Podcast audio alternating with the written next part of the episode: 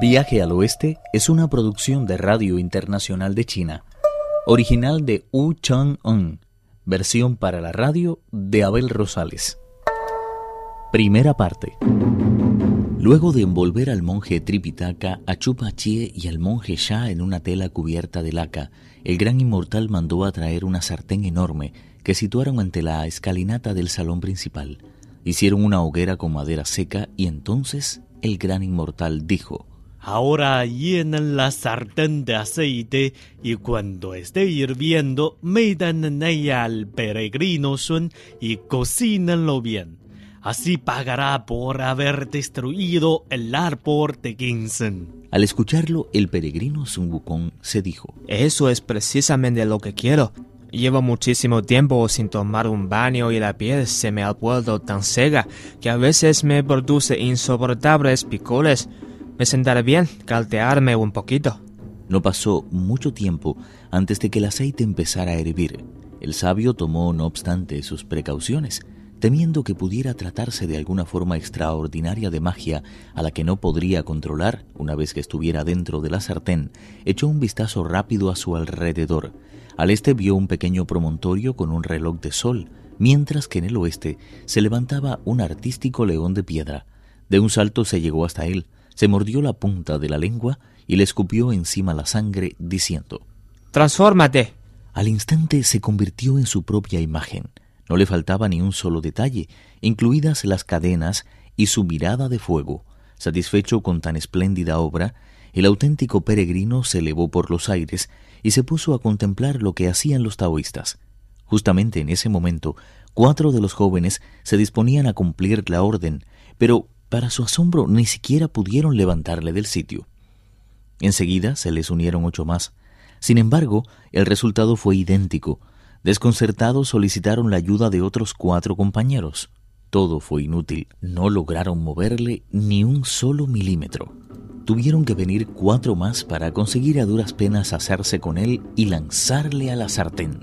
Su peso era tan enorme que el aceite saltó en todas direcciones, quemando a los taoístas y produciéndoles horrorosas ampollas en la cara. Inmediatamente la sartén quedó completamente vacía. Fue así como descubrieron que lo que la había llenado de agujeros era un pesado león de piedra. El gran inmortal enfurecido exclamó Maldito mono. Jamás he visto a nadie tan escurridizo como él. ¿Cómo es posible que se haya escapado delante de mis propias narices?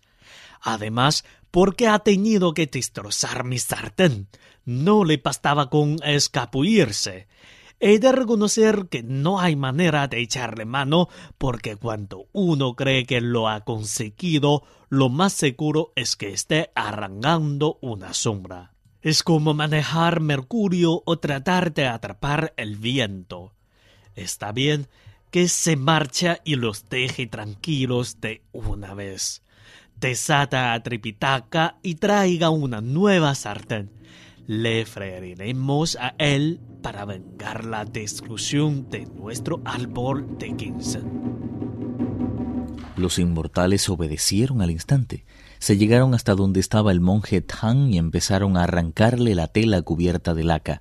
En ese momento, el rey mono se dijo El maestro se encuentra en una situación francamente desesperada. Si le meten en esa sartén, el primer hervor le matará. No me queda otro remedio que tratar de salvarle cuanto antes. A toda prisa bajó de la nube y se dirigió al salón principal. Deja en paz a mi maestro. Si estás decidido a freír a alguien, ¿por qué no me mete a mí en la sartén? ¿A qué viene eso de querer freír a mi maestro? Un poema nos advierte con acertada claridad. En todos los asuntos de la vida es preciso tener en cuenta la paciencia. Se suele decir que la violencia es la única norma de la existencia. Sin embargo, conviene pensar tres veces las cosas antes de hacerlas y tratar de arrancar del alma el orgullo y la ira. Como viene afirmándose desde hace muchísimo tiempo, los hombres respetables son los más pacíficos y los más sabios siempre andan pensando en hacer el bien.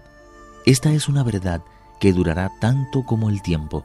Es sabido que el hombre fuerte siempre termina enfrentándose a otro más fuerte que él, que a su vez acabará sus días a manos de un tercero.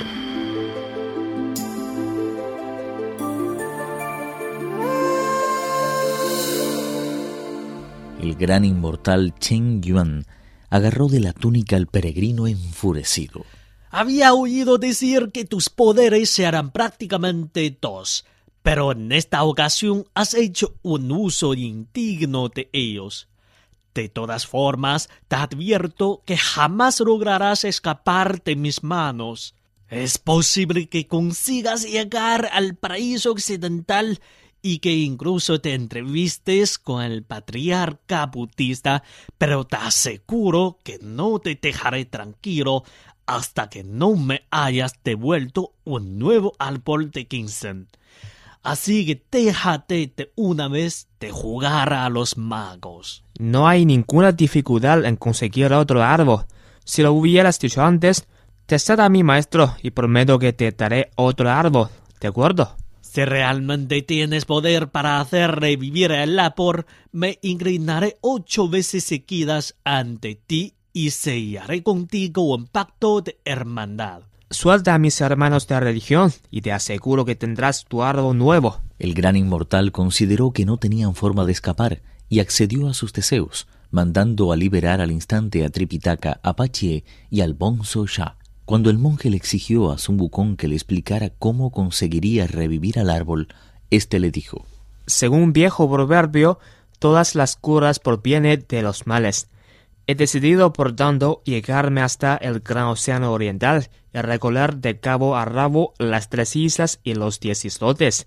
Allí me entrevistaré con todos los inmortales y los sabios ancianos, y les pediré que me enseñen algún método de reanimación, que abricaré después al árbol. El monje le dio tres días para encontrar un remedio, si no recitaría el conjuro que le enseñó la bodhisattva Kuan Yin. De acuerdo, no necesitas recordármelo a cada paso. A toda prisa, se estiró la túnica de piel de tigre y se dirigió hacia la puerta. Allí se topó con el gran inmortal al que dijo No te preocupes, muy pronto estaré de vuelta. Lo único que pido es que cuides de mi maestro. Procura que no le falten tres comidas ni se esté al día. Si se le arruga o ensucia la ropa, lávasela y dale un poco de almidón. Y echaremos cuantas cuando vuelva. Si a mi vuelta le veo pálido o más delgado, te agujerearé todas las sardenes que tengas y no me marcharé jamás. Puedes irte tranquilo. Procuraré que no se muera de hambre. El rey de los monos dio un acrobático salto y tras abandonar el templo de las cinco villas, se dirigió hacia el gran océano oriental. Viajando por el aire a la velocidad de un meteoro, no tardó en llegar a la inmortal región de Penglai.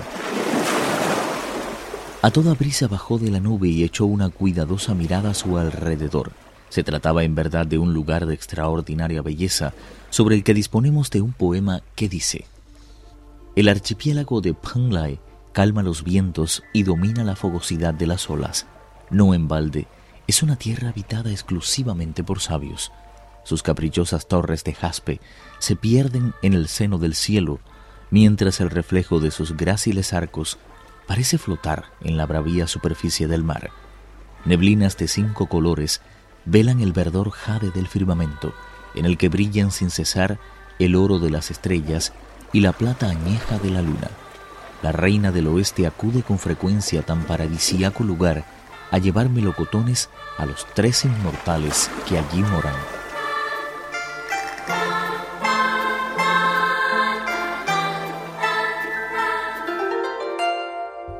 Viaje al oeste, uno de los cuatro grandes clásicos de la literatura china. Versión para la radio, Abel Rosales. Actuaron en este capítulo Lázaro Wang y Pedro Wang. Esta es una realización de Abel Rosales, quien les habla, para Radio Internacional de China.